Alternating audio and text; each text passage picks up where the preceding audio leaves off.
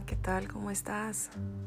Quiero darte la bienvenida a este día 3, al siguiente capítulo donde vamos a hablar sobre cómo tener un corazón limpio.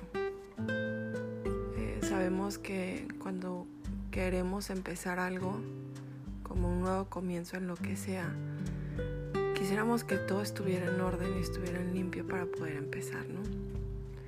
Y existe una inclinación natural agradarnos a nosotros mismos y no a Dios.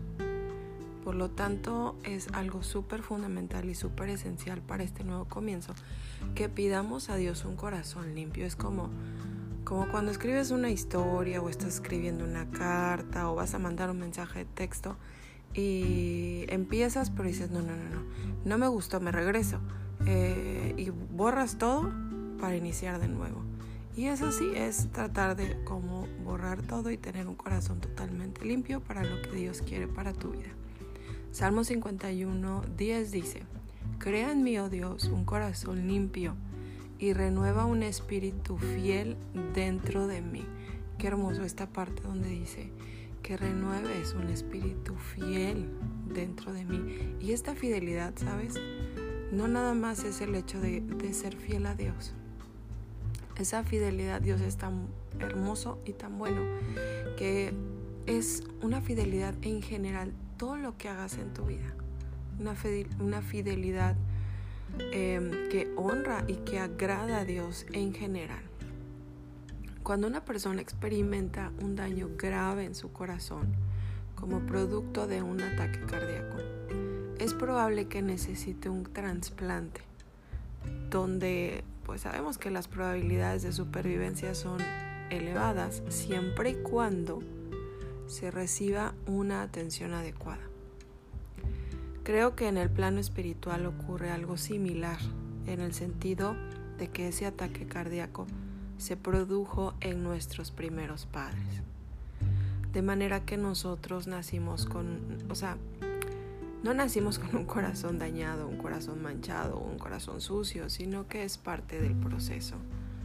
De tal manera que si no acudimos a Dios en busca de un corazón limpio, mediante esa operación quirúrgica por medio del Espíritu Santo, donde las probabilidades de supervivencia son eternamente seguras, todo nuestro círculo de acción estará contaminado tenemos que recurrir a Él, tenemos que ir a Él y no nada más con heridas em, del pasado en cuestión de nuestros padres, heridas en general.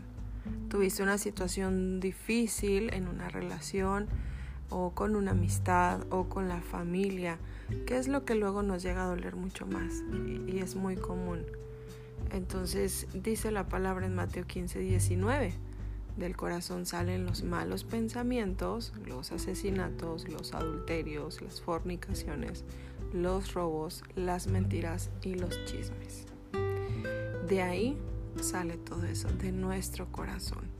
Nuestro corazón debe ser limpiado de todo orgullo, porque de lo contrario será un corazón altivo.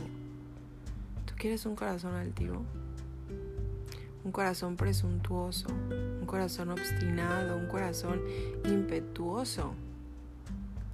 Debe ser limpiado del doble del ánimo, de los celos, de la ambición, de la incredulidad, porque sin un corazón limpio nuestra relación con Dios se va a volver un poco complicada, quizás hasta imposible. Pero pongamos, pongamos en manos de Dios esto hay un versículo que dice que Dios puede cambiar un corazón de piedra por un corazón de carne. Tener un corazón limpio es esencial para ser verdaderos adoradores para con Dios y nos abre los ojos espirituales. Es un catalizador para que la bondad de Dios se manifieste en nuestras vidas. No se encuentra nada contrario al amor de Dios. Jesús refiriéndose a la vida presente y futura dijo que solo los de corazón limpio verán a Dios. De modo que es una seria advertencia para tener presente que cuando mantenemos la limpieza del corazón por la gracia de Dios, no por nuestras fuerzas, sino por la gracia de Dios, o cuando lo ensuciamos por nuestra condición humana, estamos capacitándonos o incapacitándonos para ver algún día a Dios. Deseo de todo corazón que el amor de Dios y la comunión con el Espíritu Santo siempre sea contigo. Acompáñame a orar. Padre, te doy gracias por ser, por ser tan, tan misericordioso con nosotros. Hoy te pido que nos des un corazón limpio y nos ayudes a mantenerlo así hasta tu venida. Te lo pedimos, Padre, en el nombre de Jesús y te damos gracias. Amén y amén. Recordando Salmo 73.1 dice, en verdad, Dios es bueno con los de corazón puro. Dios es bueno con Israel, con los de corazón puro. Mateo 5.8 dice, Dios bendice a los que tienen un corazón puro, porque ellos verán a Dios. Y esa es la invitación, oramos y pidamos a Dios que podamos tener un corazón puro, que podamos seguir lavándolo y limpiándolo. ¿Y cómo vamos a hacer eso? ¿Cómo vamos a estar lavando nuestro corazón? Como cuando uno limpia algo, eh, pues usas agua, ¿no? Entonces la palabra dice que Él es agua viva.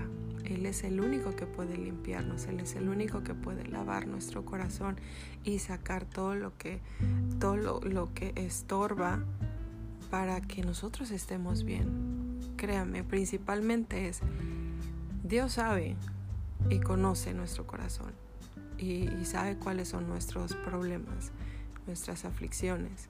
Y Él quiere lo mejor para nosotros. Dale la oportunidad. El que sale ganando más, créeme, eres tú. Soy yo al tener ese corazón dispuesto. Te mando un gran abrazo, que tengas una excelente noche. Dios te bendiga.